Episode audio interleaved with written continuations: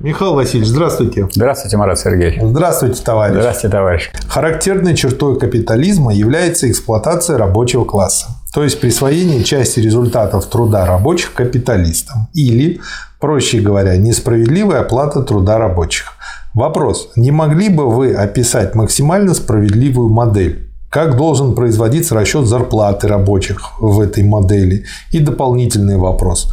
Те пролетарии, рабочие, которые путем, допустим, усердного труда идут на повышение должности и оклада, становятся менеджерами, управляющими среднего и высшего звена, они каким, э, к какому классу относятся при этой соцмодели?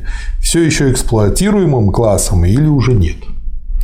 Ну вот, э, можно сказать, что мне повезло, что к вашему вопросу, сказать, у меня есть соответствующая книга математиков политэкономии, которой э, я рассматривал вопросы о моделировании и о применении математики для выражения отдельных количественных зависимостей.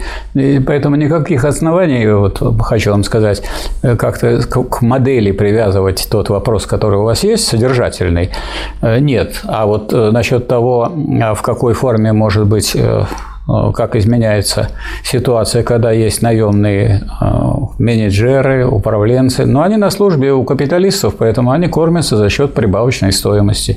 Капиталиста. Да. А, ну, а прибавочная только и есть капиталиста. Прибавочная никогда не попадает рабочим.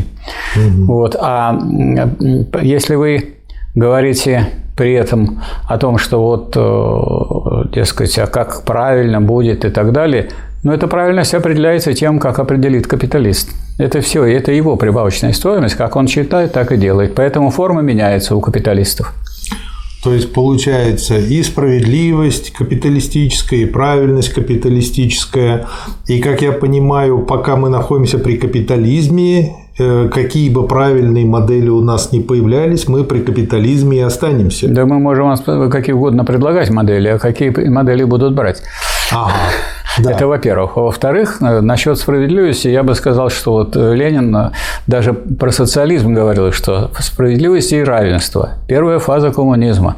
Дать не может, неравенство остается, неравенство несправедливое. О справедливости в полном смысле слова можно будет говорить, когда были, будут полностью уничтожены классы. А до этого мы можем говорить о том, как уменьшить несправедливость. Угу. То есть получается ответ э, на вопрос, если по сути на него отвечать, это социализм и потом переход к полному да. коммунизму. А да. А что и как описано у Ленина, да. у Сталина. И на этом пути вы можете использовать и соответствующие модели. Хотите модель подготовки к революции, потом модель построения социализма, потом модель социализма, а потом модель полного коммунизма. Пожалуйста, моделируйте. Но это не нужно отрывать от содержания. Да. Хорошо, спасибо, Михаил Васильевич. Пожалуйста. Спасибо, товарищ.